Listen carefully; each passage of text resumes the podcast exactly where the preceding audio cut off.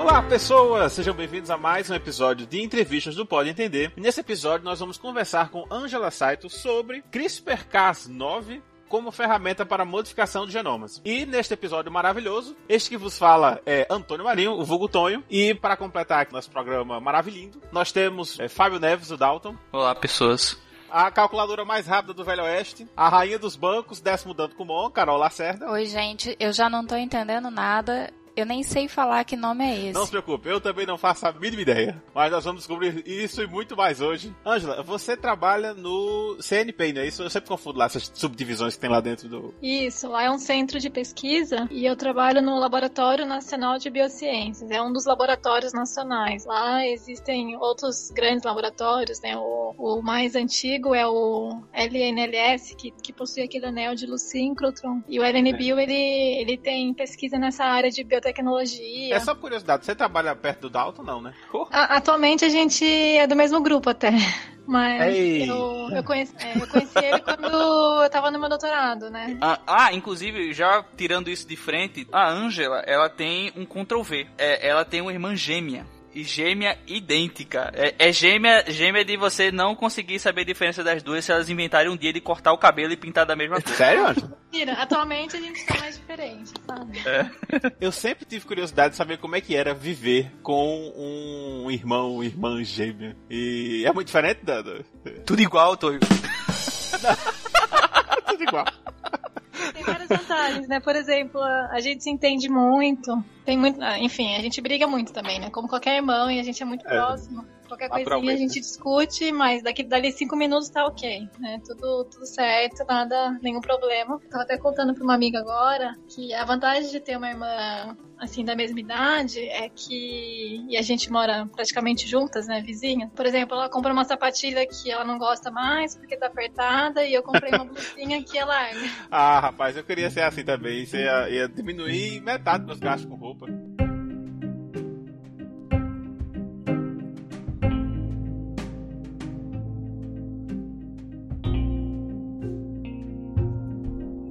Ângela tem uma irmã gêmea, então tá aí da gente botar a ciência no meio da pergunta que a gente sempre faz para os nossos entrevistados. Como que você, quando criança, se interessou por ciência e se teve alguma diferença, né, na questão dos genes em relação a isso? Porque eu também, eu não sei o que é que tua irmã faz, então, tipo, como é que rolou esse interesse por ciência e, e, e será que a genética influenciou nisso? É, lá vem o dado com suas perguntas. Lá vem. Não, não é, é, é assim mesmo. Eu, eu, quando era criança, eu e minha irmã, a gente queria seguir a carreira de veterinária, né? Como várias crianças né, gostam de cachorro, de animal tal. Mas ah, o meu interesse pela, pela biologia, pela ciência, veio mais quando eu estava no colegial, no ensino médio, eu gostava de assistir aqueles programas, né, os documentários, a, lia a revista, né, A Ciência Hoje, gostava de ler aquelas reportagens uh, sobre as doenças, do, na época a doença da vaca louca, ainda estava descobrindo qual era uma, uma, possível causa, o que, que acontecia. Nossa. Então eu adorava é, é, ler esses assuntos, assim, né? E aí na, na época do meu no ensino médio, eu tinha professores de biologia muito legais. E uma, uma das professoras falava sobre engenharia genética. E eu me interessei muito, assim, pelo, pelo assunto, assim, né? Eu pensei, nossa, eu quero fazer isso, eu quero fazer engenharia genética. E acabei caindo nisso. Já foi sabendo que queria, pelo menos, né? É, eu no, no começo da faculdade fui pro, pro laboratório, fiz outras coisas mas depois surgiu a oportunidade de continuar um, um doutorado nessa área, né, para modificação do genoma, edição de genes, e aí fui gostando, foi dando certo, né, acho que é meio que o, é destino, mas, mas eu sempre gostei muito de, de, de ciência, de, de pesquisa, então... Só para registrar aqui, você é de São Paulo? Isso, eu nasci em São Paulo, mas fomos para o interior, né? Nós crescemos em Mojimirim, né? Então eu morei um tempo em São Paulo, depois os meus pais mudaram para Mojimirim, crescemos em Mojimirim e depois eu fiz a, a graduação em Campinas. Mojimirim é uma cidade pequena, próximo de Campinas, assim, fica a 60 quilômetros, então dá para ir voltar no mesmo dia. Aí prestei biologia em, na, nas, nessas universidades maiores e tal, e decidi ficar na Unicamp porque era mais perto, né, de casa. E, na saudade de assim, universidade. É, no começo da faculdade, primeiro ano, eu, eu viajava todo dia. Aí no segundo ano eu decidi é, morar em Campinas, mudei é, para uma república, porque tava ficando muito, muito puxado, né? Fazer eu fazia graduação à noite, né? Biologia à noite, e comecei a, a fazer um, uma, um estágio, uma iniciação científica no laboratório na Unicamp. Daí acaba, acabava ficando muito puxado, porque eu ia de, de dia para o laboratório e à noite para aula. Chegava em Mojimirim, hum. 10, 11 horas da noite, tinha que acordar às 6, 7 da manhã pra sair de novo. Ô, Angela, e, e, esse estágio que tu fazia, era em que? Já era direto já pra, trabalhando com modificação genética? Não, era sobre... Era num laboratório lá na Faculdade de Ciências Médicas da Unicamp da Unicamp, e nesse laboratório eles trabalham com bioenergética mitocondrial. Então, mitocôndria, né? As mitocôndrias são, são aquelas organelas dentro da célula, aquelas estruturas que estão relacionadas com a respiração da célula. E aí, naquele laboratório, eu com o meu orientador, né, o Roger, na época, ele me ensinou muita coisa, assim, de, de, laboratório, né? E a gente isolava, isolava mitocôndrias, essa organela, do cérebro do rato e fazia ensaios uh, na bancada. Então, ensaios de respiração da mitocôndria para ver o quanto que ela estava respirando, ensaios de captação de cálcio, é, também com essa, com essa, mitocôndria isolada, potencial de membrana, que as mitocôndrias possuem, né? Um potencial de membrana. Como é que se mede a respiração de uma mitocôndria? Ah, ah. A gente tem um equipamento, né, que, que possui uma membranazinha e você coloca a mitocôndria numa, num tampão, numa solução que tem sais, suporte osmótico e coloca os substratos, piruvato, succinato, para a mitocôndria começar a respirar.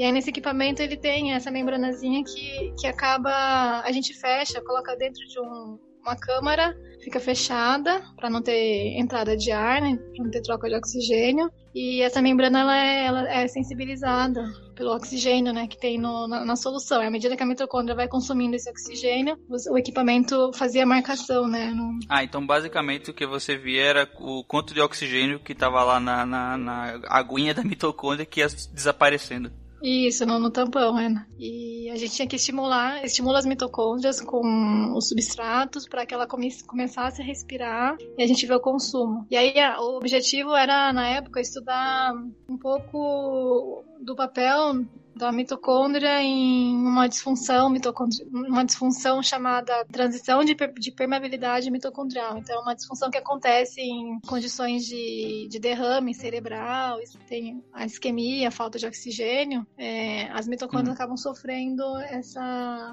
essa disfunção e, e, é desencadeado então a morte da célula, né, a apoptose. A, ah. As mitocôndrias estão relacionadas com a vida e a morte da, das células, então é, ela é importante para a respiração e ao, ao, mesmo tempo, se algo não correr bem, ela vai liberar os fatores que ficam dentro dela, né, os fatores apoptóticos, que vão promover então a célula, né, direcionar a célula para a morte. Qualquer disfunção mitocondrial pode causar a morte da célula e isso acontece em, em situações assim de, de doenças neurodegenerativas, então Alzheimer, Parkinson, uh, em, condições de isquemia, não só derrame cerebral, mas também numa parada cardíaca, sabe? E em diversas doenças metabólicas também.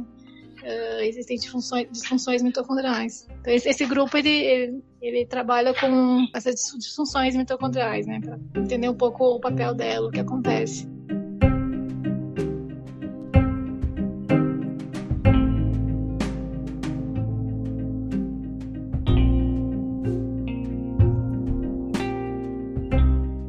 Que tu saiu, tipo, dessa área trabalhando com mitocôndria para chegar tipo, na área que tu trabalha atualmente? Não trabalha atualmente, na, na, parte que tu trabalhou assim ao longo do doutorado. Teve, teve uma transição, tipo, no, no, no final da graduação tu entrou para uma área mais específica, assim, relacionada à modificação dos genes ou algo assim? Uhum, deixa eu explicar.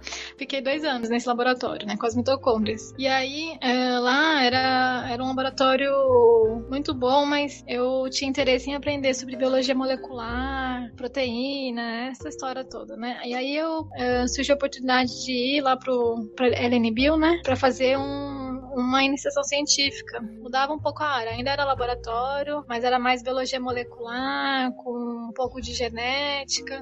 Como eu estava no final da graduação, eu queria conhecer outros laboratórios também e, enfim, ter mais conhecimentos nessa área de, de molecular, né, biologia molecular e genética.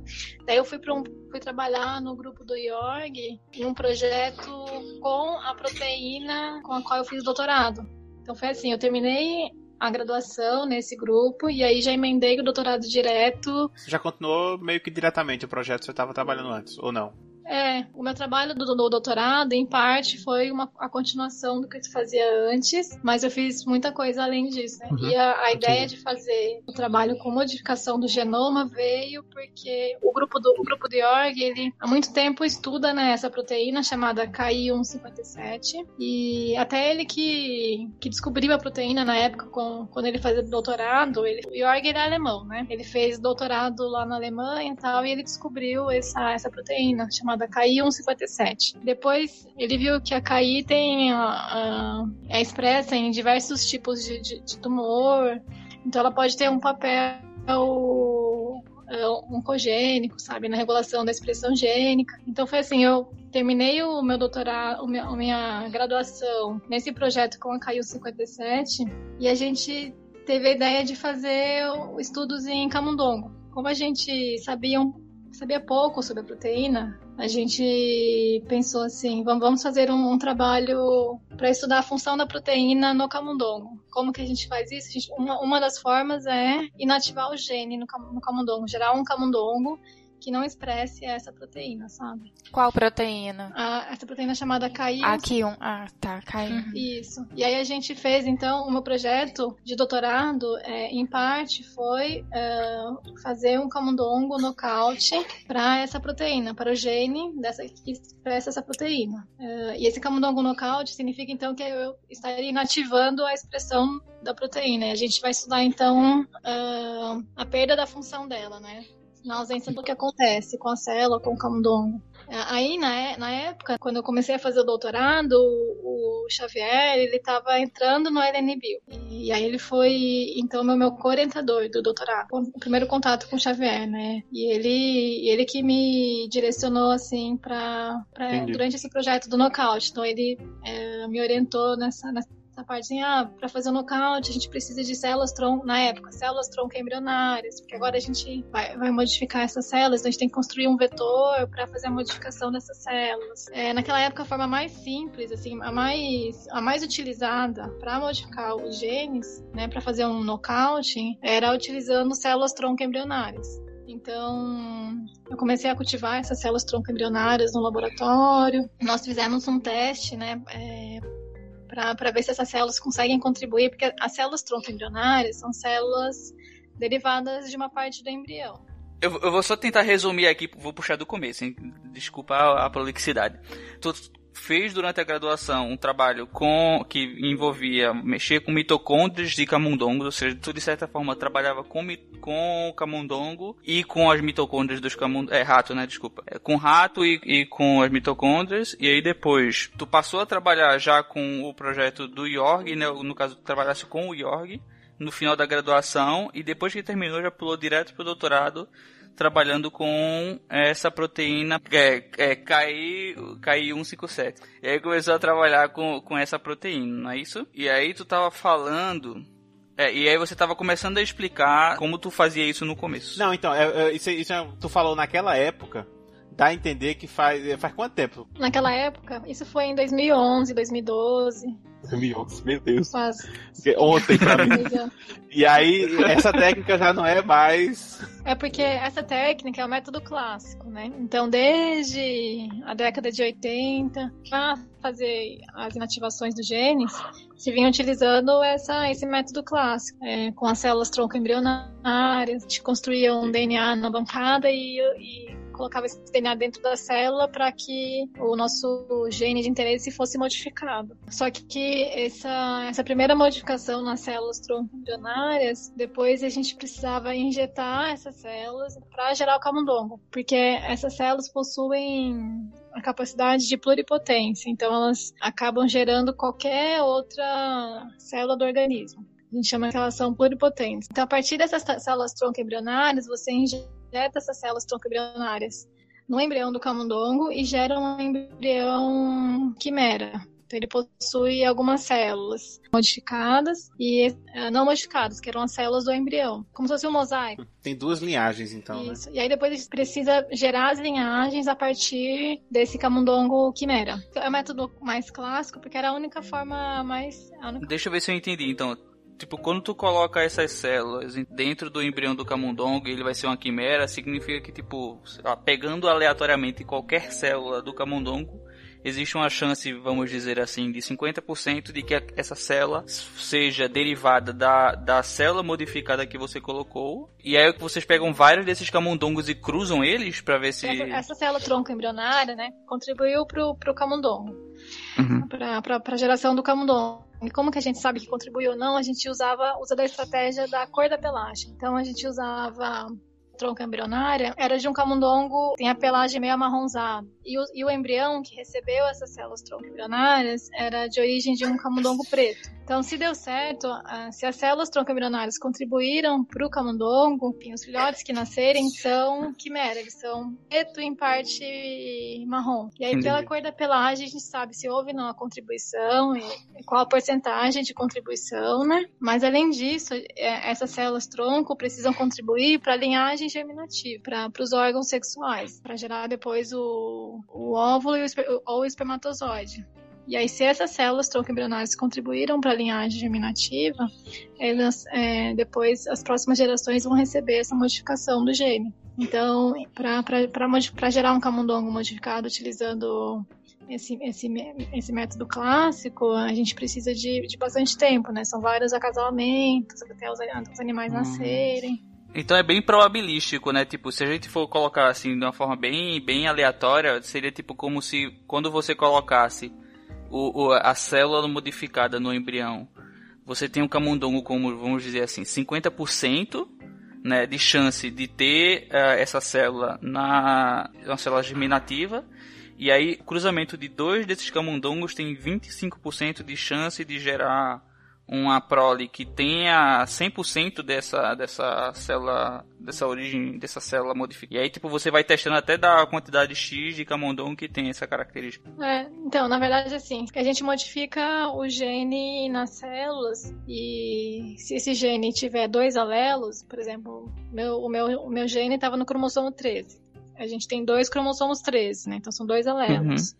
Na célula eu consegui modificar um dos alelos. Daí quando eu injetei a célula no camundongo, tive a, a, a quimera. A quimera possui 50% das células dela é preta, 50% é marrom. E essas marrons uhum. possuem o meu cromossomo 13, o meu gene no cromossomo 13 modificado. Uhum. Agora, se, se, se, essa modificação passou para a linhagem germinativa, passou para o óvulo, né, ou para o espermatozoide, você concorda Seria que um dos alelos está ainda modificado. Seria 50% modificado ah, um dos alelos. Entende? 50% de chance porque a gente tem dois alelos. Entendi. Então, tipo, você tem 50% do camundongo com a célula modificada, e aí como é só um dos dois alelos, e a célula germinativa ela só leva um alelo e não dois, então significa que a célula germinativa tem 25% de chance de carregar o seu gene. E aí quando você cruza dois, a chance é menor do que 25% no caso de ter um, um camundongo que seja 100%. Uhum. É, e aí então envolve vários acasalamentos, geração...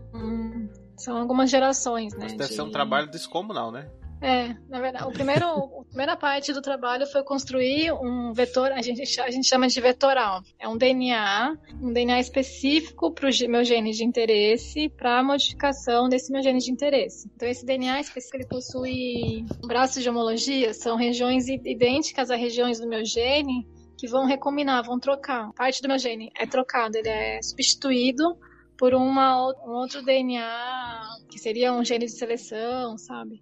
um dos desafios é conseguir essa recombinação, porque essa recombinação chama-se recombinação homóloga, ela não, não acontece numa frequência alta. Eu, eu em si, faço a inserção desse DNA dentro da célula tronco embrionária, somente é, pouquíssimas células receberão, é, terão essa recombinação uh, no meu gene de interesse que pode, o que acontece com maior frequência é a recombinação não homóloga, né? Que acontece em qualquer outro lugar do genoma. E aí essa recombinação não homóloga, é, a gente precisa de, de formas também de, de detectá-la, né? De, ou, ou removê-la. Tu teria, oh, Angela, é, desculpa, tu, tu, teria um número em relação ao quão baixa essa frequência, assim? Não sei se isso existe, né? Tipo, sei lá, de 1% das células é que acabam tendo 0,0 ou não? Tem, por exemplo, 1 em, 1 em 10 mil mil eventos, sabe? Nossa Caraca. senhora. Então, de cada 10 mil células, uma vai incorporar o negócio. Uma vai, é, na verdade, todas elas podem receber,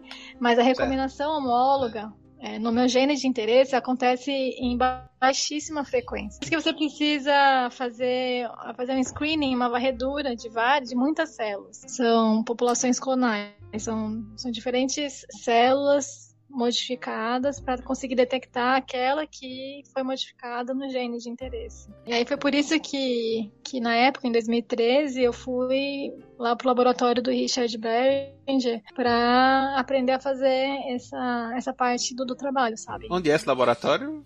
Chama-se MD Anderson Cancer Center. Fica lá nos Estados Unidos, em Houston. E aí eu fui para lá para eu levei as minhas células Levei meu DNA, cheguei lá e aprendi Cruzando os dedos. a fazer.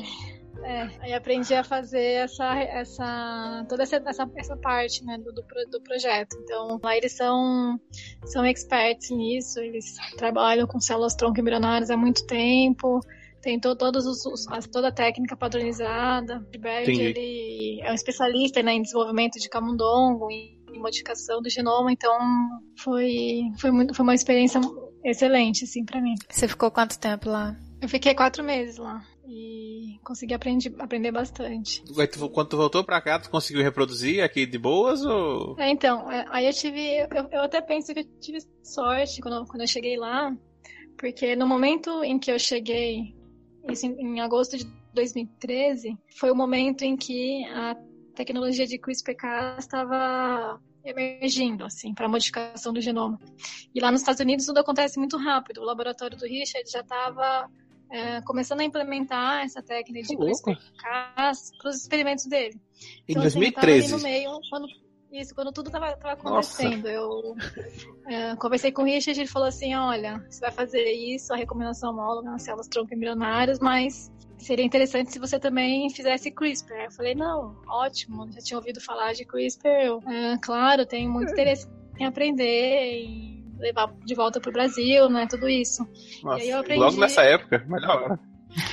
Aí eu, aprendi, aí eu acabei é, lendo bastante e, e vi quais eram as ferramentas que precisava. Acabei ah, iniciando ah, a- o CRISPR para os meus genes lá no laboratório do Richard. E o que, que é isso, gente? Me fala, pelo amor então, de é. Deus. Carol, você vai ouvir muitas vezes essa palavra esse ano, viu? Aqui no nosso podcast, provavelmente nos noticiários. Mas eh, vamos deixar pra especialista, né? Ângela, por favor. Na verdade, o CRISPR significa, em português, repetições palindrômicas regularmente interespaçadas. É, o CRISPR ele, ele é, é baseado defesa que as próprias bactérias possuem para protegê-las de infecções de, de, de vírus, por exemplo. Então, existem as bactérias chamadas fagos, né, elas são infectadas por, por, por vírus, por- pelos bacteriófagos. Na década de 80, foi descoberto que algum- algumas dessas bactérias possuem os elementos repetitivos no genoma da, da, da bactéria, né? Que eles chamaram de CRISPR. E na época, isso em 87, 88, eles não sabiam a importância biológica desses elementos repetitivos, desse, desse DNA repetitivo. Imagine uma sequência de letrinhas que vai ia se repetindo no genoma da bactéria várias vezes, eles descobriram, mas eles não, não conseguiam entender qual é a significância biológica, por que, a bactéria possui esses elementos repetitivos, né? O nome CRISPR é, em inglês é Cluster Regular Interspaced Short uh, Palindromic Repeats. Então, repetições palindrômicas regularmente interespaçadas. Então, a bactéria, ela possui esses, esses, esses elementos repetitivos, depois, com o passar do tempo, foram 20 anos de estudos, e aí descobriu-se que as bactérias utilizam, elas utilizam esses elementos repetitivos no genoma dela para se proteger. Quando o vírus ele, ele infecta a bactéria, ele injeta o, o, o genoma dele dentro da bactéria. É parte desse genoma do vírus é injetado no genoma da bactéria.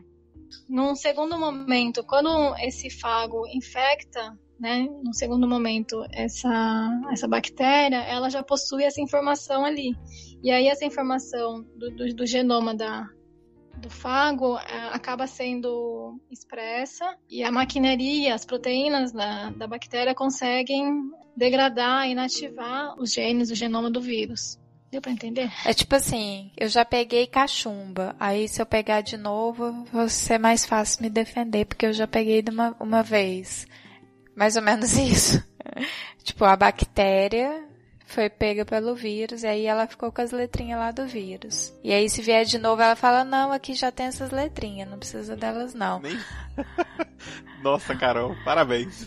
Então Tanto tá. que as pessoas, as pessoas falam que é um sistema imune adaptativo da bactéria. É, só que isso é entre aspas, né? Principalmente os imunologistas não gostam desse termo, porque a bactéria não tem sistema imune, né? É, o que é que eles gostam, né? Eles só vivem reclamando. Pode Então, falar, mas isso é o CRISPR? É, tem essa origem, né? Ah, tá. Foram 20 anos de estudo que levaram ao desenvolvimento da, da tecnologia CRISPR para edição do genoma.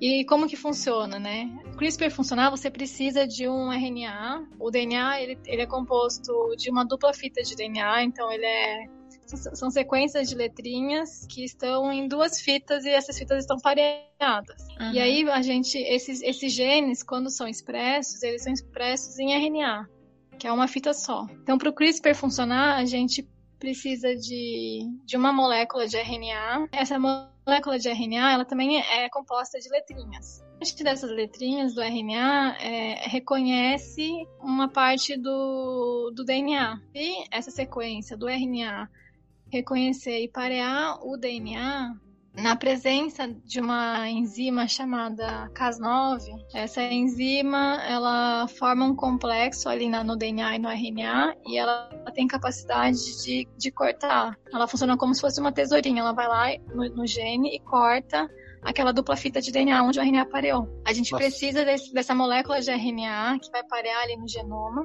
e a gente precisa da- da, da enzima chamada Cas9 para cortar, funcionar como uma teso- tesourinha mesmo e cortar aquelas duas fitas do DNA. É pra tirar uma parte do DNA. Tipo, ao invés de fazer aquela coisa antiga lá do. de pegar a cédula do rato e, e colocar no, no gen.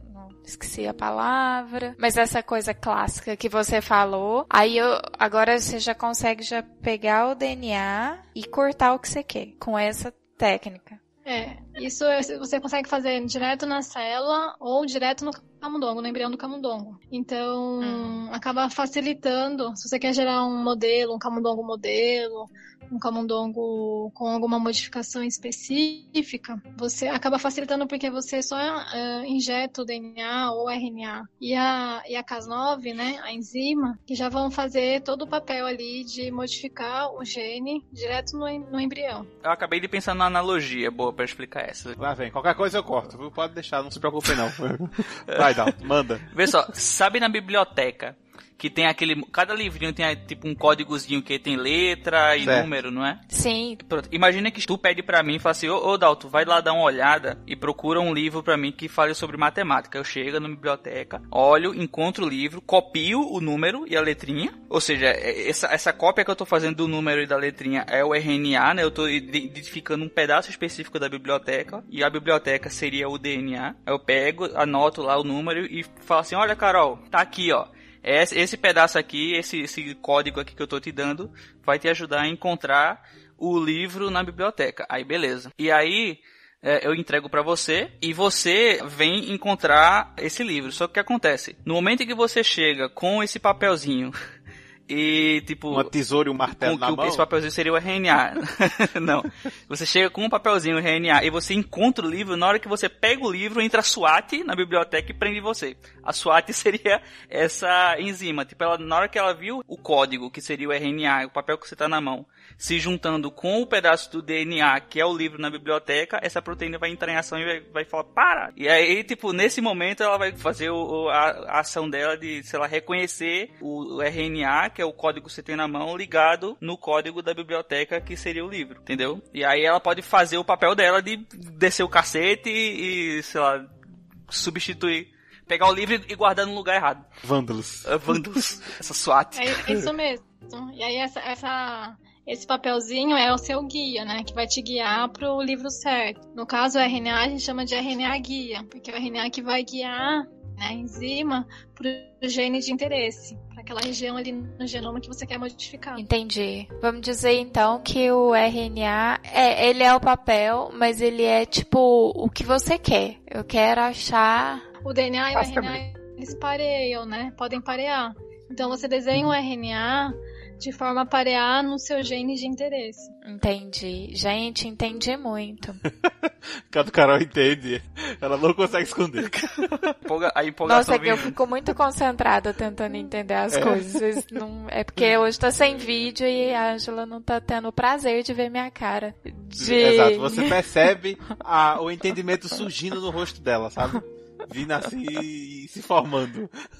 Eu sou uma, uma ótima aluna. Eu sou bem expressiva. E aí, uma vez, é, uma vez eu tava participando de uma aula que não pode entender. e aí, a, eu esqueci o nome da moça, aquela que tava morando fora, que eu fiquei apaixonada por ela. Ah, é. Como é o nome? Eita, Dalton, lá também foi, foi que a gente falou sobre. Ah, foi o antes do As cristas, as cristas mitocondriais. Osana, Osana, Osana. Isso. Osana. Osana, isso. E aí eu só tenho uma pergunta pra Angela pra ver se ela vai conquistar meu coração. também. Eita. Tem luzinha? Quando acha, Ah, quando o RNA pareia com o DNA, acende a luzinha? ela ficou encantada porque no, no, no trabalho da Diosana ela, ela colocava um gene ah, que colocava um corante. Não era, Dalton? Então que explicar melhor. Ela colocava um, um gene de. G... Na verdade, não é nem o GFP que ela tava falando. O que ela tava falando é que ela colocava um corante agregado a- ao plasmídio que ela colocava no, na crista neural. E quando ela colocava lá um cofator, ele acendia e marcava em verde, né? Na fluorescência. E aí a Carol, Ela viu as fotos e ficou maluca. é tipo, nossa, tem um negócio que acende no, no, no, no embrião pra mostrar onde é que tá a parada que você mexeu. E ela ficou, tipo, fascinada. E aí, Então, talvez. Carol, Quando começa assim, né? deixa, eu- deixa eu falar pra vocês. Com o CRISPR, você consegue colocar qualquer luz, qualquer fluorescência. Tá poxa, tá poxa. Aí sim. Pareou então agora meu meu carinho. Pode, pode fazer um, um animal que expresse uma proteína verde no pelo ou somente nas patas, né, durante o desenvolvimento. Porque como que você faz isso? Com o CRISPR, você corta a- o DNA, né, aí no- a Cas9 vai fazer aquele corte na fita de DNA e muitas vezes não, não, é, não é suficiente para a inserção. O que acontece é que as nossas células naturalmente possuem mecanismos de reparo. Então, nesse caso, quando a enzima corta o DNA, esse mecanismo de reparo, que são proteínas de vias de reparo, vão se ligar ali naquela, naque- naquela fita de DNA que foi cortada e vai fazer o reparo, vai juntar, vai colar a, a fita novamente. E aí essas, essas vias de reparo elas acontecem, elas existem naturalmente. Em qualquer célula do nosso corpo elas já existem. Agora, é, o meu objetivo era inativar, gerar um nocaute de um gene. Como que eu faço isso? Eu ando uma falha desses mecanismos de reparo, porque um dos mecanismos de reparo ele não é fiel. É, ele vai fazer o reparo, mas ele não vai corrigir exatamente as letrinhas como eram antes. Pode deixar alguns erros. E aí, se você tem erros na, naquelas letrinhas ali, você pode acabar mudando como a- o seu gene vai ser expresso. Acaba inativando o seu gene porque não é mais o que estava escrito antes. Você inativa o gene porque o próprio mecanismo de reparo da célula não foi eficaz o suficiente para corrigir aquilo que a Cas9 havia cortado. Se você eh, quer fazer um quer inserir uma proteína fluorescente, né, dentro do seu, do seu gene de interesse, você coloca uma- um outro DNA que contenha a informação dessa proteína fluorescente e esse outro DNA vai recombinar, vai se ligar ali na, no seu gene vai, vai trocar uma parte do que já estava lá por essa parte da, da fluorescente. Se você tiver o seu gene, o seu, o seu outro DNA, né, é, da proteína fluorescente, ele consegue recombinar, e aí é um outro mecanismo de reparo, o mecanismo homólogo, que é mais fiel, e ele vai fazer a correção, vai inserir a proteína fluorescente da forma correta. Então, é, depois que a Cas9 corta, existem dois, dois destinos. Se você tiver esse seu DNA da proteína fluorescente para recombinar, se ligar lá e, fazer a recombinação, a troca, isso vai acontecer. Se você não tiver o, DNA, o seu DNA da proteína fluorescente para recombinar ali, o próprio mecanismo de reparo, aquele que acontece normalmente, vai lá, repara, mas ele vai deixar mutações, vai deixar erros ali na, naquela sequência já numa inativação do gene. Naquele meu exemplo da SWAT, seria como se assim que a SWAT entrasse e, tipo, é, retirasse Carol junto com o livro e levassem pra prisão, chegasse a bibliotecária, fosse reorganizar os livros e no lugar do livro que a Carol pegou e a SWAT levou junto com ela, tá, ela botasse um outro livro naquele mesmo local, na mesma posição. Substituindo o original, no caso. Substitui o original, é. Ela vai à biblioteca, ela vem e, e traz um outro livro pra não deixar faltar o, o que já, já, já, existia ali, né? É, e aí pode ser qualquer outro livro. Um outro livro, qualquer outro livro. Pode ser o mesmo livro ou você, você faz qualquer coisa né, no genoma da célula, do camundongo ou mesmo de outros organismos. Né? Uma das vantagens do, do CRISPR-Cas é possibilitar a modificação de plantas, de, Arabidopsis. Que? Arabidopsis é uma espécie de planta mas então, é, aquelas mosquinhas de fruta também já foram modificadas. Aquelas, a gente a... chama de drosófilo, né? são as mosquinhas de fruta. Uhum. O macaco já foi modificado. Então, a princípio, não tem nenhuma limitação em relação à aplicação em relação ao organismo. Isso, tem para vários organismos, é. inclusive, hoje em dia, é, existe um potencial grande para uma aplicação terapêutica. Ainda isso vai levar alguns, alguns anos de estudos. Eu não entendo muito né, de como é que funciona, mas é a maneira que, pelo, baseado pelo pouco que eu li, que saiu na, na imprensa principalmente, uma das propostas é, sei lá, a pessoa tem um gene que está associado a um determinado tipo de câncer, sei lá, o câncer de mama, por exemplo. Aí seria possível, pelo menos em tese, você editar o, a, um grupo de células específico para não ter ou não expressar, sei lá, aquele, aquele gene. Ou, isso, na sua opinião profissional, é algo que é, seria viável? É, essa, essa é uma das, das, das propostas né, de aplicação terapêutica para o CRISPR. Né? Se você tem, vamos supor, gente que tem leucemia, né, você consegue retirar é, alguma, algumas células do paciente, são células do sangue, modificar no laboratório, no laboratório essas células do sangue, corrigir é, essa, essa mutação e depois fazer uma transfusão para que esse paciente receba essas células modificadas. É, essas células foram corrigidas. Gente, isso é muito moderno. Isso é muito Black Mirror. Ah, não, Dalton, pelo amor de Deus. Prossiga, Ângelo. Desculpa o Dalton, viu? Você já sabe como é que é, você conhece ele. Já. Por exemplo, com células tronco. São células tronco hematopoéticas, são células tronco que dão. São células que, que vão, dar, vão, vão gerar aquelas células do sangue. Então você retira as células tronco hematopoéticas do paciente, modifica essas células tronco hematopoéticas, corrige aquele gene que por alguma mutação causa aquela doença e depois consegue, você insere essas células troncomatopoéticas corrigidas no, no paciente de novo, para que elas possam, passem a produzir as células normais. E aí o paciente não tem mais a doença. Então essa é uma das, das propostas. Claro que ainda por questões éticas e de segurança, é, a gente é, ainda, ainda tem muito tempo, né? Muita... É, tem muitas perguntas para ser respondida, né? Ô, Angela, me tira uma dúvida. Mas a gente não consegue hoje modificar as, é, as células em, em, vivo, por exemplo. Eu sei que na época que eu fazia graduação, uh, tinha um negócio que, que, um professor meu falava de tipo você fazer um, um, processo parecido com a eletroporação, né, que é você fazer buracos nas células para poder colocar o gene lá dentro da célula. E aí você fazia isso que meio indiscriminadamente. Você selecionava uma área, né, por exemplo, na pele, fazia isso e tipo toda aquela área, as células que tivessem naquela área iam receber aquele gene que você colocasse. Tem como a gente fazer alguma coisa parecida com isso utilizando o CRISPR? Existe alguma coisa assim? Tipo, em animais adultos ou pessoas? É, deixa eu pensar. ou pessoas. Ah, e, e, existia, Vai que, né? Sim. Se, se é possível, até é possível possível, né? E muito provavelmente tem alguém já trabalhando nesse sentido, né? Pra, no, na célula do adulto. O que eu me lembro que eu uma vez vi que já foi feito foi o caso de um chinês. Eu não sei se vocês viram as reportagens a respeito que tinha câncer de pulmão e eles tiraram essas células do sangue do chinês e fez essa modificação e depois fizeram a transfusão da, dessas células modificadas para o chinês de volta e aí ele teve alguma melhora, né, no, no prognóstico dele. Agora, então esse, esse foi um dos casos em que eles modificaram a, a célula do adulto. É, tipo no fígado, por exemplo, a pessoa tem um, um, um gene que, que ah, você sabe assim, ah, fulano tem um gene que vai dar uma predisposição muito maior a ter câncer de fígado. Então, tipo, você tem como colocar, tipo, falar assim, ah, eu quero pegar o fígado inteiro desse cara e colocar, uh, inserir uma modificação em todos os genes de todas as células do fígado dele. Tipo, tem como você fazer isso de alguma forma sem ter que tirar, colocar de volta? O fígado, tirar o fígado, né? De é, tirar o fígado, fazer a modificação e botar o fígado de volta, né? É. Bota um banho-maria, né? O fígado.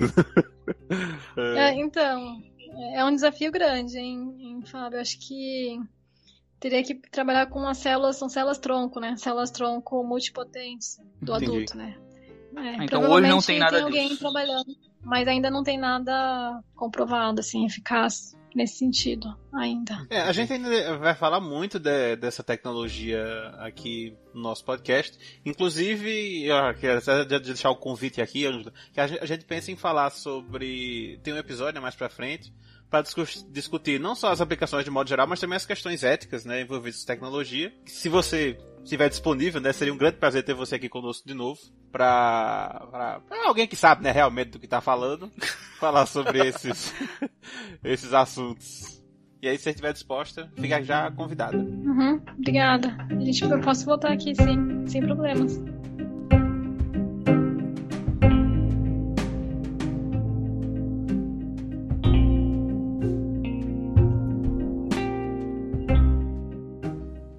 É, tem muita coisa pra me falar sobre CRISPR e eu acho que, como eu falei, né, vale, vale um episódio inteiro pra gente falar sobre cada um desses aspectos, mas só tentando puxar um pouquinho de volta para o doutorado. No caso, então, você tem essa tecnologia, você foi lá aprender, é uma tecnologia nova. Seria interessante, né, para explicar para os nossos ouvintes, por que que para você era interessante em relação ao seu projeto. No caso, as duas proteínas você trabalhava. Eh, você poderia falar um pouquinho para a gente, um pouco mais, né, sobre essas duas proteínas, por que que elas são importantes e como objeto de estudo? Sim, sim. Então, eh, as duas proteínas são, elas são muito, muito parecidas. A sequência, a sequência de aminoácidos delas é, é muito semelhante. Então, assim, elas são proteínas que existem ali na, nas nossas células, que a célula possui duas proteínas tão semelhantes. Qual, qual a função delas? Será que elas possuem funções semelhantes, funções distintas para a célula? Então, a, a, ideia do meu projeto primeiro veio com o KIU57 e e como a CGI é uma, uma proteína paráloga, né? A gente ia, acaba estudando ela também para entender, né?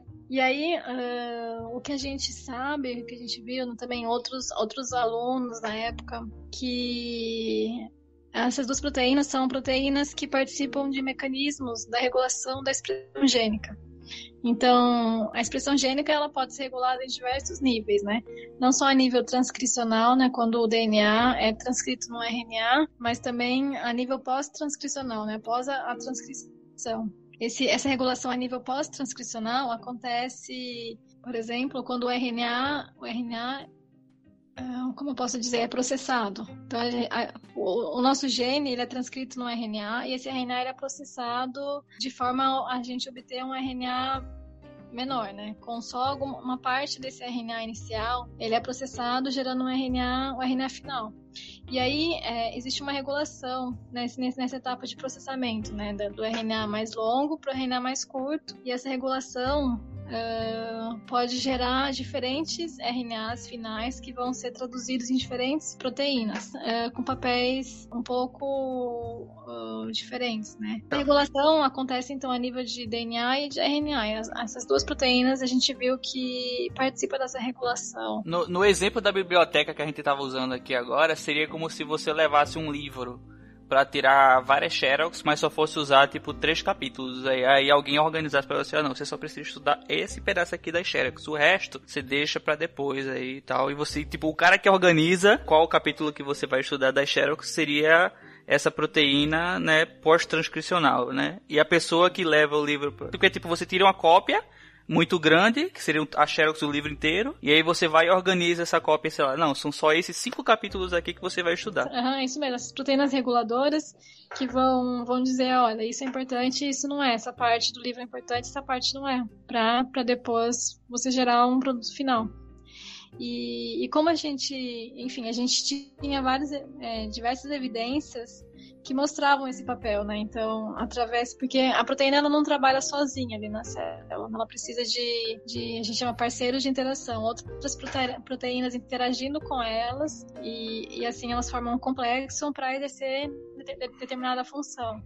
E aí, através de, de outros ensaios, ensaios para identificar uh, quais são essas, essas proteínas parceiras, a gente, a gente consegue ter uma ideia inicial do possível papel biológico dessas proteínas. Então, vamos supor, se a minha proteína, a Ki57, interagiu com várias proteínas que participam desse processo de regulação pós-transcricional, essa é uma forte evidência de que a minha proteína também participa desse processo a gente tinha evidências, que essa, essas evidências trouxeram, então, mais. Acabaram, trazendo mais luz é, sobre o papel biológico né, dessas proteínas. O pessoal que é ouvinte talvez não, não tenha como. Acho que vou pedir para Tony, inclusive, colocar uma figura dessa no post. Mas o pessoal que trabalha com, com interação, normalmente eles têm, tipo, uma figura que fica que é gigante assim, é uma célulazinha desenhada, e aí tem tipo, sei lá, 200 proteínas, assim, desenhadas na célula e um monte de setinha ligando uma para cada outra, assim, que é tipo como se fosse um mapa mostrando o que cada proteína interage com isso. E tipo, é um negócio muito louco, assim, de entender. Eu não consigo entender olhando para aquilo. E, e, e, tipo, o trabalho da, da Angela é de vender esse mapa, né? Eu e, e, outros, outros alunos, outros participantes do grupo, nós queríamos mostrar como que, como que essas duas proteínas, a KI e a CGI, estariam participando desses processos, né? E aí, o, o que a gente fez foi expressar essas proteínas em células, né, em cultura de células mesmo, a gente expressava essas proteínas e fazia ensaios de, de proliferação para ver qual, o quanto que as células proliferando quando essas proteínas eram expressas.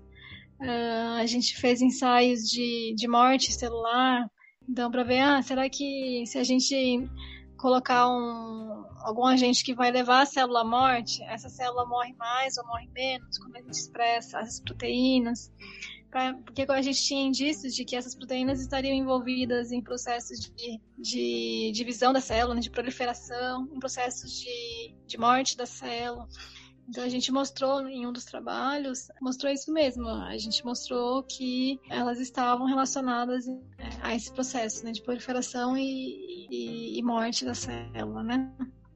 Proteção contra o estresse. Então, quando a gente expressou a, a K157 e tratou as células com um indutor de estresse, a gente viu que uh, as células estavam menos suscetíveis, morriam menos na presença dessa proteína. Eita. Então, isso significa que a KU57 de alguma forma está participando desse, desse, dessa proteção, né, contra a, a, a morte, né, contra esse estresse, induzido por esse estresse, esse determinado estresse, né. Então, a princípio, se você Bom, eu não sei se eu posso realmente dizer isso assim, desse jeito. Mas a princípio, se você tiver a maior expressão, ou seja, a maior quantidade dessas proteínas, é, elas têm uma sobrevivência, por assim dizer, é maior do que as que têm um. Morre menos. É, Olha aí. É, morre menos quando a gente. Caminho para a imortalidade. Mas assim, era só quando a gente colocava um, uma droga específica, né? Uma droga que induzia estresse ah, tá. de retículo endoplasmático, sabe? Entendi. Então é um mecanismo muito específico. A nossa célula é. A gente tem tem regulações de todos os níveis, em todos os aspectos, e, e essas duas proteínas devem estar relacionadas é, nesse mecanismo de proteção. Entendi. São um pequeno pedaço desse quadro incrivelmente complexo, né? Isso. E aí nossa, o, o nosso trabalho era investigar isso, investigar como que essas proteínas estariam participando da, da, regulação da expressão gênica, como que elas estariam participando da, desses mecanismos de, de, de, proteção contra os estresses. Entendi. É... E aí, no caso, a CRISPR, ela entra com os experimentos com... como é que chama? Com, é, com os camundongos. Isso, Eu, os camundongos. É, seria, uma, seria, um outro, é, seria o objetivo número dois do projeto, né? Seria gerar o camundongo nocaute pra, pra, pra ver o efeito já no é, bicho. Na ativação, isso, no bicho. E aí você já Então- fez os experimentos. É, aí a gente viu que o camundongo ele nasce, é, ele é viável, né? Com essa seleção, e a gente tá fazendo, a gente ainda até hoje está estudando esses camundongos, né? Pra, pra conseguir entender melhor o, o papel dessa inativação. Então até hoje Entendi. a gente ainda tem. A gente até tem ideia de fazer estudos de indução de tumor com uma colab- colaboração na Unicamp. A gente vai fazer isso, na verdade. Eu tô com esses camundongos é, prontos para esses experimentos. Será que não teria alguma coisa que eu podia adiantar aí pra gente não em primeira mão, exclusiva aqui no podcast? Olha pra aí. Gente, deixa a moça. A gente ainda, não, a gente ainda vai começar, né, os, os experimentos com Entendi, pra, pra entendi. o papel Bom. de, de cair na, na- no, no processo de indução do tumor, sabe? Ângela, então eu vou fechar, eu vou fechar a, a parte falando sobre o seu doutorado com a pergunta que muitos temem. Qual é o principal? Eu quero que você seja sucinta e resuma pra gente qual foi então o principal achado desse trabalho de doutorado. O principal achado, eu posso dizer que a gente viu que a KI e a CGI participam desses mecanismos né, de regulação da expressão gênica e os, bom, os achados no, no camundongo ainda estão por vir, né? Mas eu posso dizer que a, a minha experiência no, no no doutorado com a tecnologia CRISPR é, me trouxe já bastante frutos, né? E vai trazer e, e, para o futuro também, né? A gente tem muitos projetos em andamento utilizando CRISPR, projetos futuros que trarão bom- bons resultados, assim, sabe? Não, eu posso dizer assim que eu, eu contribuí para no meu doutorado, né? é, a gente a gente a gente trouxe mais evidências de que a KI e a CGI participam de mecanismos de regulação da expressão gênica e em seus trabalhos, né, com o CRISPR-Cas, né? Eu trouxe esse, essa tecnologia para o Brasil e a gente iniciou, aplicou essa tecnologia no laboratório, a gente viu que funciona muito bem realmente em nossas mãos. Ah, que massa. Ah, então eu, eu, não sabia, no caso, então você.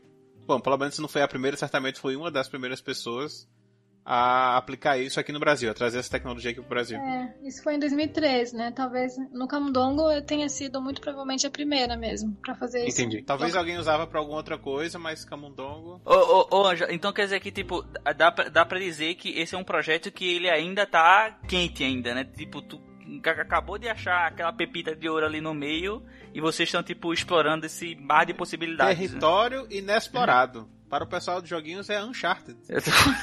A gente ainda tem muita coisa pra pra investigar aí, né? Com esses camundongos. Pergunta não falta, né? Tem projeto aí pra anos e anos aí de trabalho. É, com certeza. Mas Beleza. eu- deixa eu perguntar. Essa imagem que o Dalton mandou é uma, uma célula? Não, não. É, um, é o chamado interactoma. Que lembra que, que, a, que a Angela falou que, tipo, que uma proteína interage com várias outras, e aí você tem que, tipo, começar a achar quem interage com quem pra saber onde ela faz parte, eh, do que ela participa e o que ela vai influenciar. É esse tipo de coisa que ela olha pra saber quem interage com quem. Olha, Ó, ô, Carol, é mais ou menos assim. Eu, eu lembro que teve, tinha um tempo que tinha um, um site, alguma coisa assim, que você dava acesso ao seu Facebook e ele montava essa rede. Baseado tipo, ó, você é amigo de fulano, que é amigo de cicrano. E aí sai. Esse é a mesma coisa, só com a proteína. A, a ideia em si é a mesma. E aí você encontra esses grupos. cada pontinho desse é o quê? É uma, É proteína. Ah, e essas proteínas, esse espaço aí é o, é o quê? Eu não tô conseguindo ver essa, essa imagem, eu não, eu não tenho, eu não tô vendo aqui Ah, agora. Mas muito pro- é, o que mostra é a, a conexão, né? A ligação, que pode ser através de interação, né? Uma proteína interagindo, fisicamente interagindo com outra. Ou se for gene, um gene que está relacionado com outro gene, por exemplo. Esse gene vai expressar uma determinada proteína que vai regular a transcrição de um outro gene, sabe? Tá. Isso é. Então, tipo, se o, se o gene A vai ser um pontinho aí e o gene B seria o outro. Se esses dois genes têm algum tipo de influência, eles não estariam ligados por um, por um tracinho desse aí. E, e pensa o seguinte, a Angela, ela tá olhando um conjunto, de, um pequeno conjunto desses pontos e todo o resto é uma possibilidade pra ela. É assustador. Assustador. Então, tipo, pensa no trabalho. É. Muito. É. é assim. Sem palavras, né, Carol? não, é. Chris. É, eu não sei nem falar, né? Mas tudo bem. É, mas o CRISPR, eu aprendi bastante. Eu entendi bem. De verdade. E fiquei apaixonada que foi você que trouxe isso pro Brasil. Palmas Parabéns, para palmas. Estou me sentindo. Pode entender aí, ó, na, na, na fronteira aí, ó, da A ciência. galera da alta aí, ó. Quem vem aqui é isso aí mesmo. É daí pra cima. Eu, eu não, eu, o Dalton, quando falou que você manjava, não, ela, ela entende um bocado de CRISPR. Eu, ah, beleza, né? A pessoa trabalha com isso aí. Mas eu não sabia que você, você tinha sido a pioneira aqui do Brasil. Então eu estou até surpreso aqui. Em, 2000, é, em 2013, quando eu voltei no final de 2013, né? 2013, 2014. é, aqui no Brasil, eu não sei, talvez não, ninguém ainda estivesse trabalhando. Mas também eu não me preocupo muito com isso, não, viu? É, não, sim, claro. É, O é, importante é isso que deu é- certo. Exato. Conseguiu Você conseguiu terminar o. Ah, mas a gente do Pode Entender gosta de ostentar títulos. Dos outros. É, dos outros. Dos exatamente. Então, assim, a gente pode. Eu acho que é seguro dizer, já que pelo ano, né, 2013, se você não foi a primeira, certamente tá entre as primeiras pessoas que fizeram isso aqui no Brasil, né? Então, pra evitar qualquer tipo de polêmica, alguém ficar chateado, vamos dizer que você foi uma das primeiras, certamente. Que aí é seguro. Ela foi a primeira, a primeira a trazer CRISPR pro Brasil a participar do Pode Entender. Parabéns, viu, por ter participado desse, desse podcast maravilhoso, viu? Eu- é, a gente pode afirmar que, de fato, a, a, a joia, né, a pepita de, de ouro na- nessa mina de conhecimento foi é, trazer essa ferramenta para poder minerar mais conhecimento baseado na, na- no que você trabalhou no doutorado utilizando o CRISPR, né? Então, É, tipo, e desvendar essa, é, a importância dessas duas proteínas, né? Que parece ser uma coisa muito grande, já que é um, um sistema de regulação que é praticamente universal, por assim dizer, né? É, Isso, também, é. O CRISPR foi fundamental, né? E tem sido Isso, é. fundamental pro meu trabalho agora também. Você tá no pós-doutorado, não é isso? Tô no pós-doutorado, isso.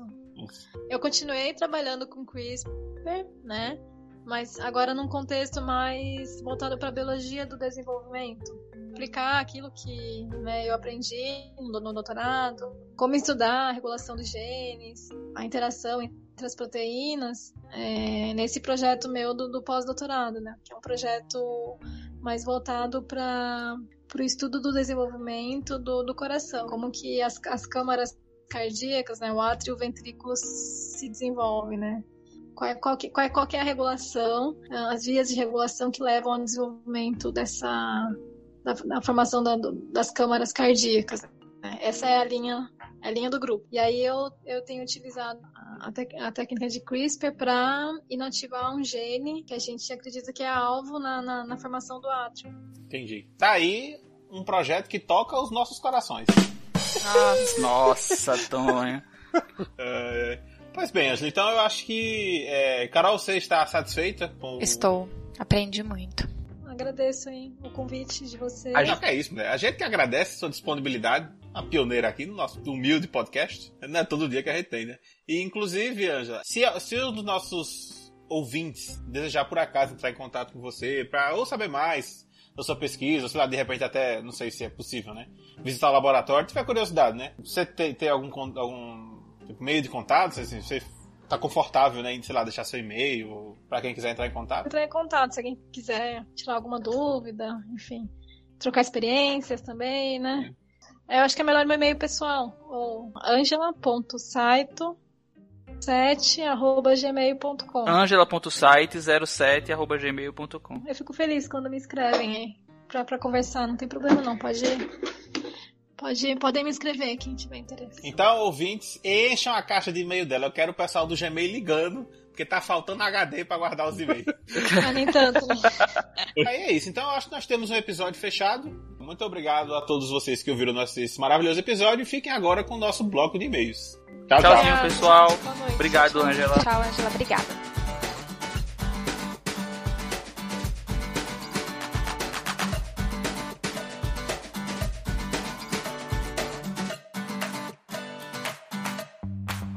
Olá, entendedores! Bem-vindos de volta à nossa sessão de recadinhos, e-mails e comentários aqui do Pode Entender. Eu tô aqui hoje com o Tonho. Opa!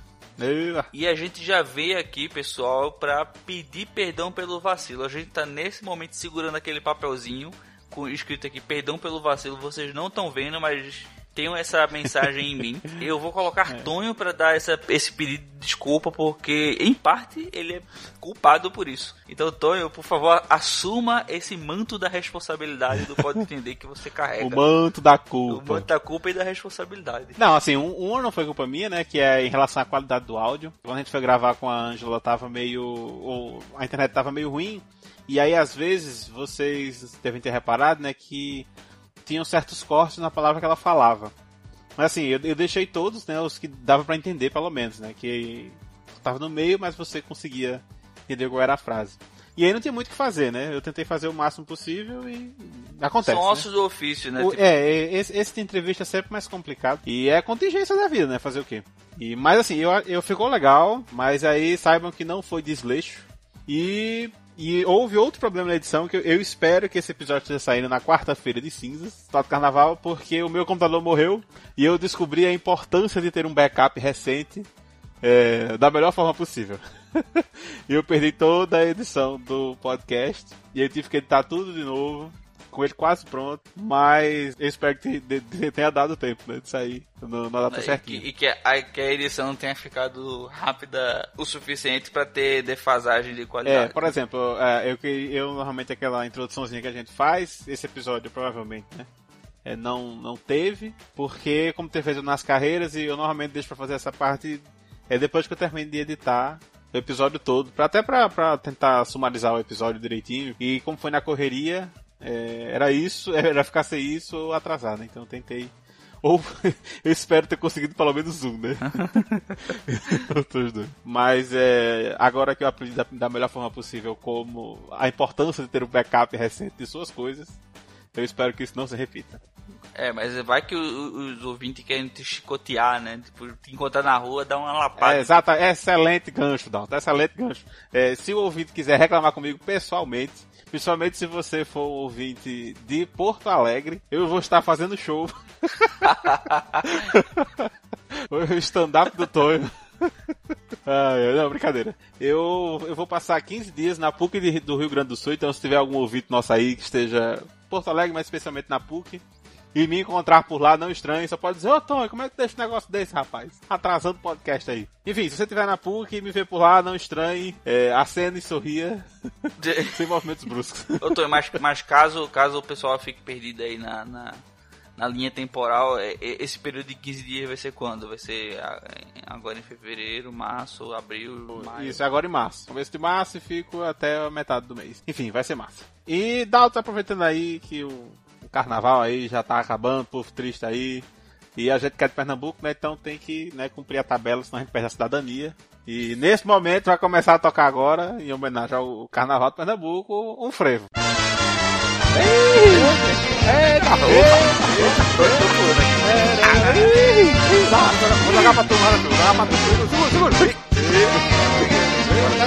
Eita, de roda, de roda. Agora que a gente já dançou nosso frevo. Exatamente, agora estamos prontos para seguir. Estamos aquecidos. Bom, eu já, já. Então, Tonho, aproveitando que eu tô aqui aquecido, agora que eu tô feliz e alegre, eu vou começar né, a nossa sessão de indicações já dando a minha indicação. Chegando logo de cara aqui que eu já tô animado aqui com o carnaval. Tô aqui soltando os confetes já, guardei minha sombrinha aqui de lado. Eita, poxa, é pra eita, conseguir... poxa. Vou abraçar aqui minha bandeira. Vamos cantar o hino de Pernambuco, bora. bora. Salva a terra, saltos coqueiros. Bom, eu, então, já trazendo aqui a, a minha indicação indicativa, eu sou um cara da ficção científica. Chegar de ficção científica no meu colo, eu já tô assistindo. E Viagem no Tempo é meu xodó. E eventualmente eu vou, provavelmente vou trazer algumas coisas ou temas que falem sobre viagem no tempo. E a primeira que eu quero trazer é uma animação japonesa, um filme de animação japonesa. Naruto. Naruto Infelizmente novo, né? não é. Vai, Bom, não. A animação que eu tenho para trazer se chama. Olha, segura, segura o meu japonês. Tokyo Kakeru Shoujo. Tokyo Kakeru Shoujo. Em que, tipo, em tradução inglesa significa, tipo, alguma coisa como Caça. a garota que pula no tempo.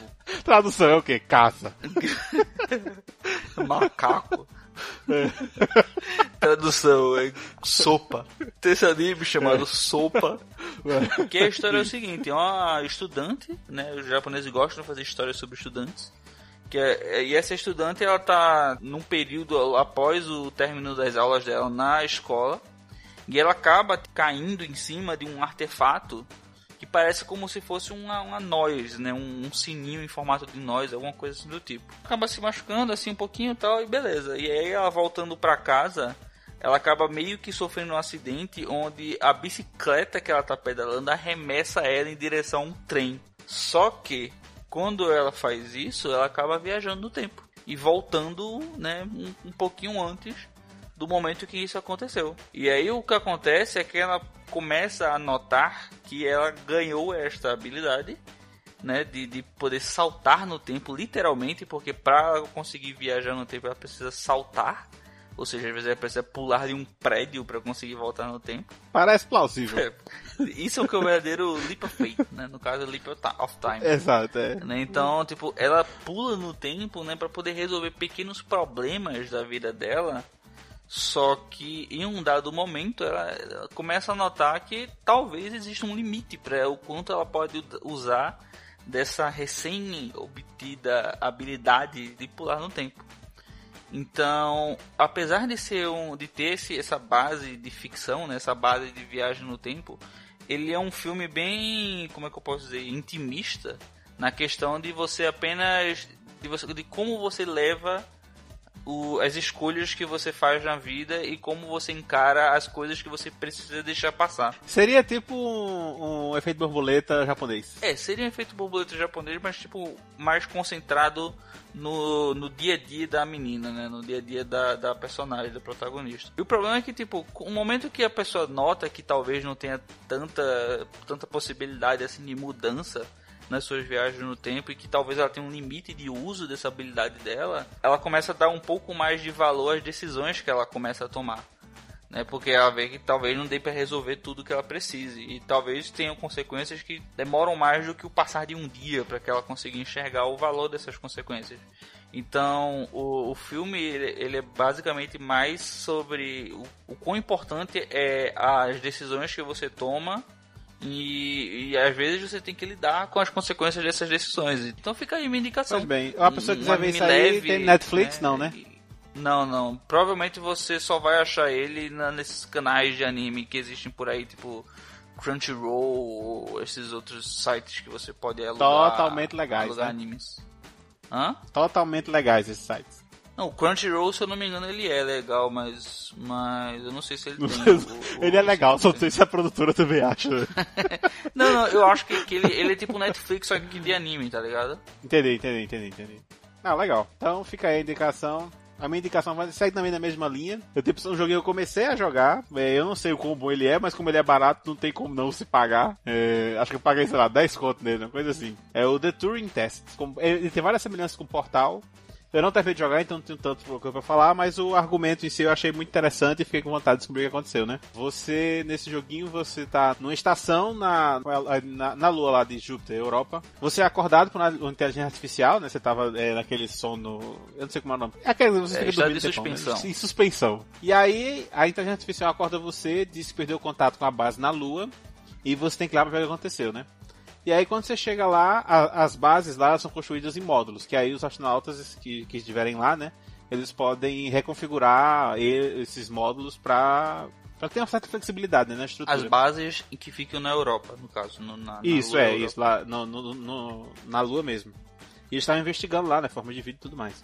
E aí, é, você desce lá, né? Aquele, aquele negócio todo. Você entra lá, você percebe que a configuração da base está muito diferente, né, ela comenta isso. E provavelmente os astronautas estavam lá, que, que eles perderam completamente o contato. Eles alteraram aquilo ali por alguma razão. E ninguém sabe porquê, né?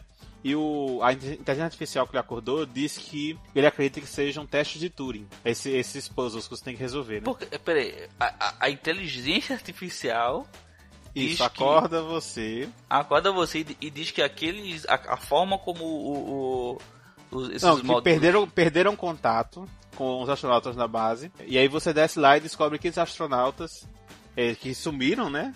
Eles reconfiguraram a base para que para você conseguir entrar e sair andar pela base, você tem que resolver testes. E esses testes o robô acredita, o robô, a inteligência artificial acredita que são testes de testes Turing. de Turing, então só um humano que consegue resolver. Isso, exatamente. E ele, ele acorda você porque ele não consegue resolver. É, a, até a parte que eu joguei, eu não vou entregar ela pra não dar spoiler, né? Mas, é assim, é, me parece que você logo no começo já, já meio que imagina, ah, então vai ser isso, né? Porque, tipo, ó, não, não precisa ser um jeito, né? Os caras se esconderam, a inteligência artificial lhe acorda e diz, ó, oh, resolve aí, que é pra eu entrar e pra ver o que aconteceu. Quer dizer, né? Esse, esses cabos aí estavam se defendendo de quem? É, é, é, a primeira coisa que eu imagino, né? ok. É, eu, eu não sei é, se, se é de fato isso. Um dos reviews que eu li foi a razão por ter comprado. Depois quando eu vi o plot, imaginei, ah, isso aí vai seguir uma coisa linha parecida do portal, só que genérico, né? Então um dos, um dos reviews falou, ó, você começa achando que vai ser isso e virou outra coisa. E eu não sei ainda se realmente virá essa coisa, mas como eu não pensei em indicação melhor, no momento, é, indica aí o joguinho, eu tô, deixa eu ver quanto é que tá na Steam. Deve estar uns 10 conto, eu acho. Tá. Ah, comprei em promoção. Então acho aí, eu não sei se vale, né? Tá 36 reais. Bom, então quando, quando acharem uma boa promoção aí de 10, 15, já vale. Esse comecinho já vale o. Eu acho que vale, vale. E todos os reviews né, que tem são muito positivos. Mas e os puzzles? Eles são difíceis? São. Não, não são, não são. É. Tipo, eu joguei, não fui até o final, né? Então não sei até o máximo de dificuldade que chega. Mas pelo que eu paguei e tipo a curiosidade que me despertou, tá valendo muito, sabe? É interessante, aí fica aí a recomendação. Quem.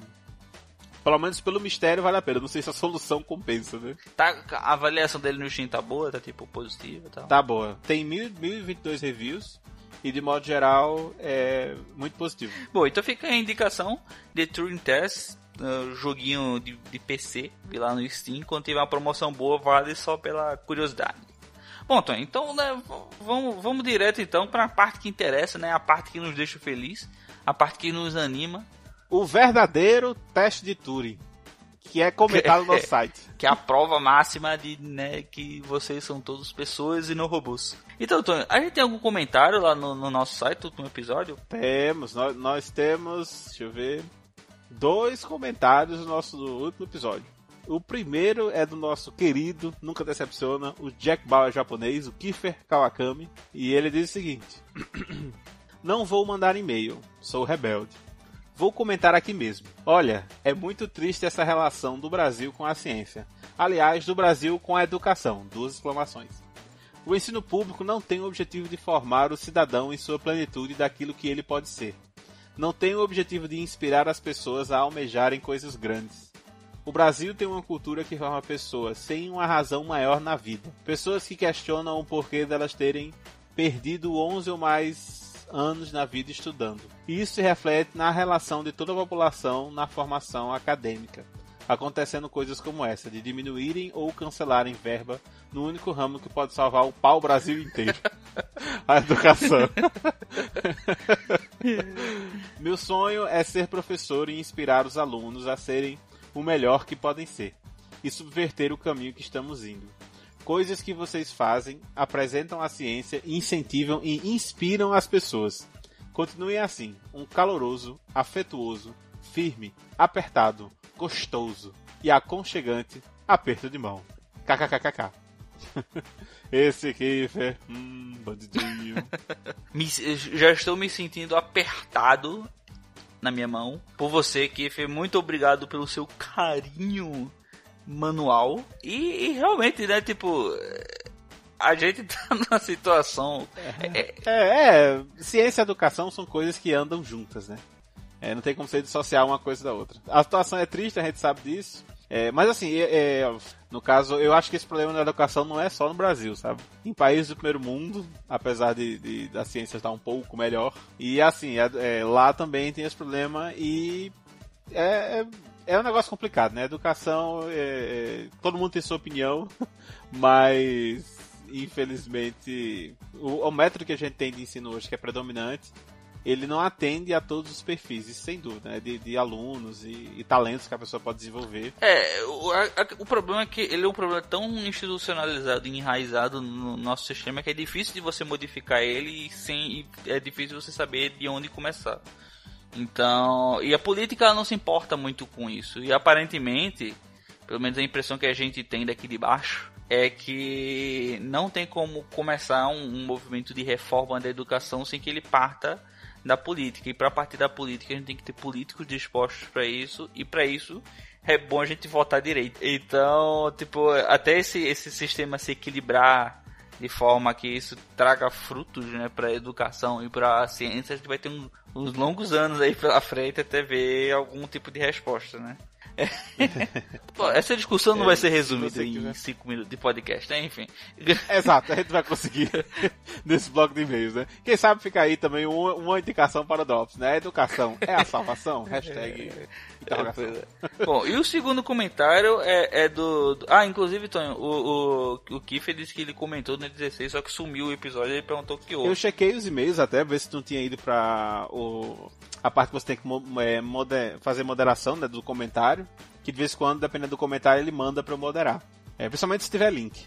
Eu não cheguei lá, não tinha nada, então eu não sei, Kiffer, se, se aconteceu, pode ser de uma coisa aí, né, algum erro no seu navegador, mas a gente aqui não recebeu nada. Pois é, então é isso aí, foi erro do site.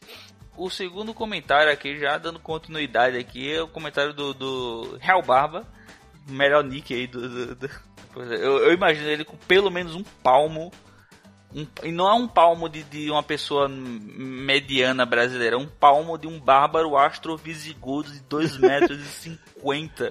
É uma bárbara de ostentação. Ele disse assim: eu vim ouvir o episódio no site, pois estava, pois só estava com 8 segundos no meu agregador de feed. Botou uma carinha. Ia comentar o episódio anterior, mas acabei não vindo bater aqui.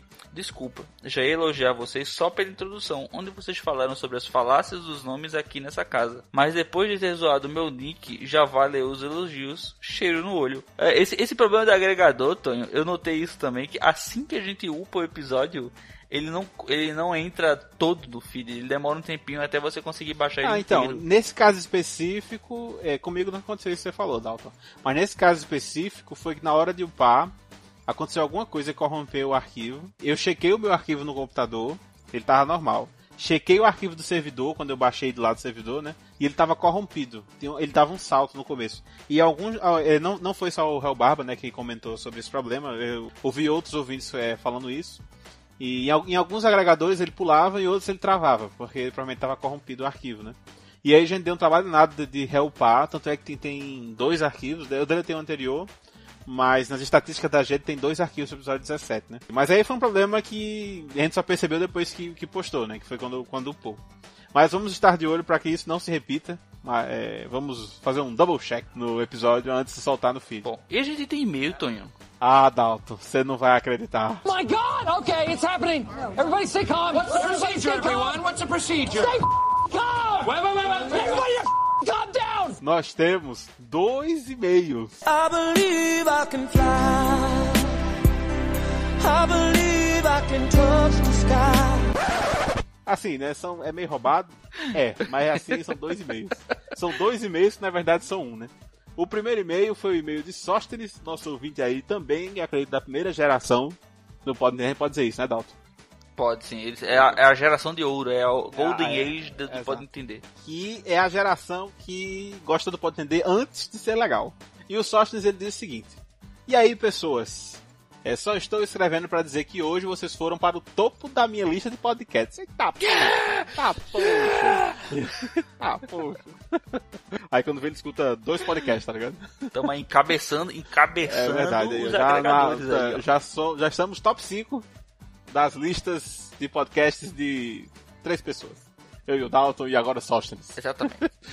Com rumo à conquista ele mundial. Continua. Então, para atender os pedidos, primeira pergunta.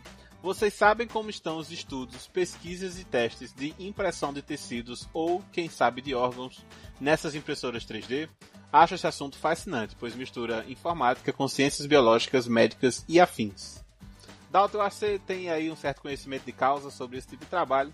Você poderia fazer breves comentários, porém precisos, sobre essa questão maravilhosa da impressão 3D de órgãos? Ou mais. Bom, olha, o que, eu, o que eu sei sobre essas pesquisas, eu já entrei em contato com, com alguns pesquisadores que trabalham com isso.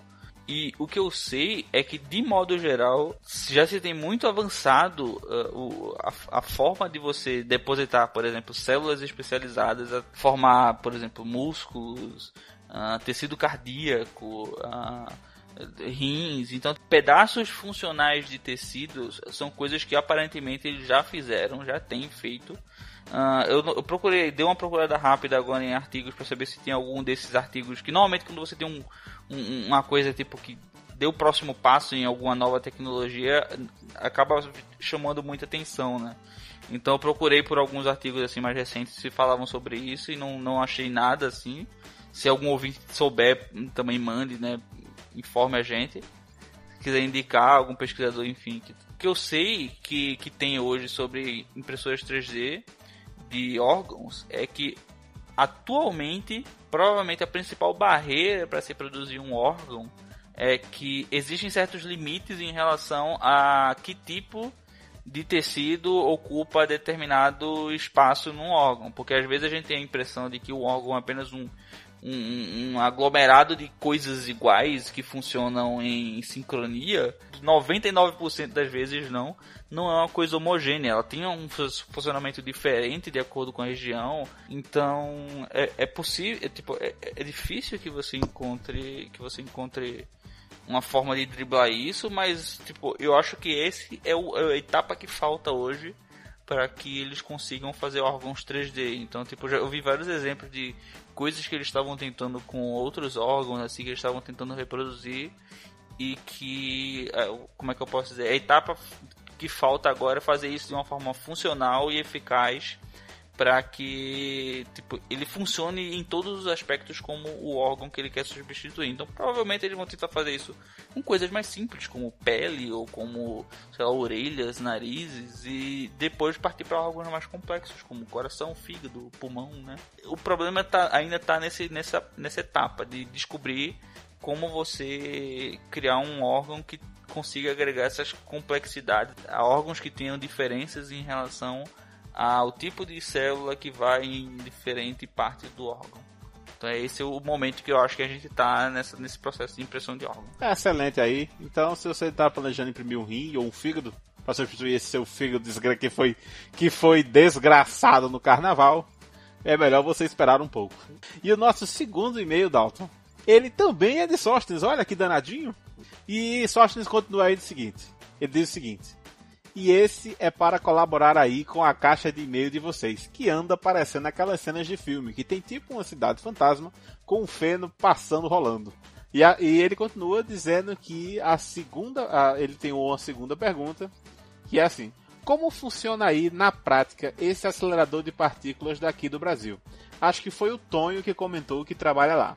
Não, não, Sóstenes não fui eu que comentei. Quer dizer, eu devo ter comentado, mas não sou eu que trabalho lá, né? Quem trabalha no, no acelerador de partículas é o nosso querido Dalton. É, e ele, mais uma vez, pode nos abrilhantar com seus conhecimentos trabalho entre aspas no acelerador, né? O que eu faço é. O que eu faço é. É, bem entre aspas. Né? Mas você trabalha perto. É eu trabalho em um isso, dos né? setores do, do Centro Nacional de Pesquisa, né? Tipo, lá eles têm vários setores. E um desses setores é o setor que eu trabalho. E esse acelerador de partículas, uh, ele não é como esse famosão que a gente conhece, né, da França, que choca partículas uma com a outra para descobrir subpartículas atômicas. Aí nada vai tipo. criar um buraco negro, vai acabar é, com o mundo. Não, não, não tem nada disso não. O nosso Brasil no máximo vai cair a energia. É. No máximo. no máximo vai chegar uma conta muito alta, né? É, exato, é do mar, estourando. Ou, ou dá um câncer se você ficar na frente do feixe. É, é, talvez seja uma boa ideia. É. Então, esse, esse acelerador de partículas que a gente tem é o que a gente chama de síncrotron. Síncrotron é, é o tipo de, de aplicação que você tem para um acelerador de partículas, que é basicamente ele gira um, um monte de elétron lá dentro e a uma velocidade próxima da luz e a partir disso ele a cada vez que o elétron faz uma curva, que você força uma curva nele, ele solta um pouco de energia. E essa energia é compactada em forma de feixes. E esses feixes, eles têm tipo tamanho, intensidades diferentes e, e propósitos diferentes. E cada um desses, desses feixes que são derivados de uma curva do acelerador são, são chamados de linhas de luz. E essas linhas de luz têm aplicações diferentes para determinadas áreas da ciência. Então, por exemplo, tem dias de luz lá que serve para observar cristais de proteínas e você observar a estrutura de proteínas para poder, sei lá, por exemplo, construir fármacos ou desenhar fármacos para a indústria. é, sondar, fazer, jogar esse feixe contra certos materiais para saber é, que tipo de propriedades ele tem. Você pode utilizar isso em fósseis, dependendo do tipo de acelerador que você tem. Então, existem muitas aplicações e elas são basicamente aplicações de, de leitura, vamos dizer assim, né? Elas, elas extraem informação de alguma coisa, esse tipo de, de, de aplicação. É, Eu acho que a gente, a gente vai fazer um episódio. Que assim, eu não sei se a gente. já- Acho que a gente já deve ter comentado. Já, a gente já comentou umas três vezes, já pelo exato. menos. É, o novo acelerador que tá construindo, que aí sim é um, é um acelerador de, de ponta, né? Esse é, vai ser um dos melhores do mundo, assim. A gente vai ter o primeiro aqui na América do Sul, desse porte, que é um acelerador de quarta geração, se eu não me engano. Esse que a gente tem é de segunda geração. É, va- vamos, vamos ver. A gente, a gente vai trazer uma pessoa que realmente entende do assunto pra falar sobre isso, tirando todas as dúvidas. E vai, vai ser um episódio incrível. Mas, Dalton, se a pessoa quiser cobrar nossos episódios, nossos primeiros episódios aí, pessoalmente, lá no Twitter, como é que ele faz? É só ir lá no arroba pode entender, pode de podcast, entender de entender mesmo. E chega lá no nosso perfil e fala assim, ó, cadê aquele episódio que vocês, coment- vocês comentaram lá? que Vocês estavam dizendo que ia fazer. É, mas se a pessoa quiser no, no Facebook fazer um textão dizendo, ah, esses aí desses podcasts fica prometendo episódio, não cumpre nunca, nunca vi isso aí, tinha que derrubar o site. Ah, rapaz, é só ir lá no facebook.com barra pode entender, pode de podcast, entender de entender. E chega lá, faz seu textão de 240 linhas, bota hashtag indignado e... Hashtag abaixo pode entender, hashtag divulgação científica fake, hashtag fake news, né? Hashtag fake news. Hashtag fake news. E você vai lá e reclama com a gente, cobra episódio, sugere episódio, sugere pessoa pra entrevistar. A gente tá aceito, aceitando tudo. Critica, fala mal da edição, fala. Estamos abertos a todas as críticas e principalmente a elogios. Se for, fa- falar, se for falar mal, use argumentos. Exato, exato. Falar mal, falar mal, até eu falo. Tem que argumentar. Esse podcast tava uma merda, sim, mas o que foi que você não gostou? Não sei, tava uma Sim, merda por mesmo. quê? Por quê? Eu não gosto do sotaque de Tonho. Aí eu vou fazer o quê, né? Mas Tony, e se a pessoa quiser reclamar com você do seu sotaque, quiser ir diretamente lá no seu Twitter e falar assim, olha, Tony, você é um merda. Se você é, quiser me xingar muito no Twitter, você pode só marcar lá o arroba Tonho do Mar e você vai poder ver todas as minhas tristezas e reclamações da vida. E, e eu escutarei com muito prazer suas reclamações e declarações de ódio contra a minha pessoa.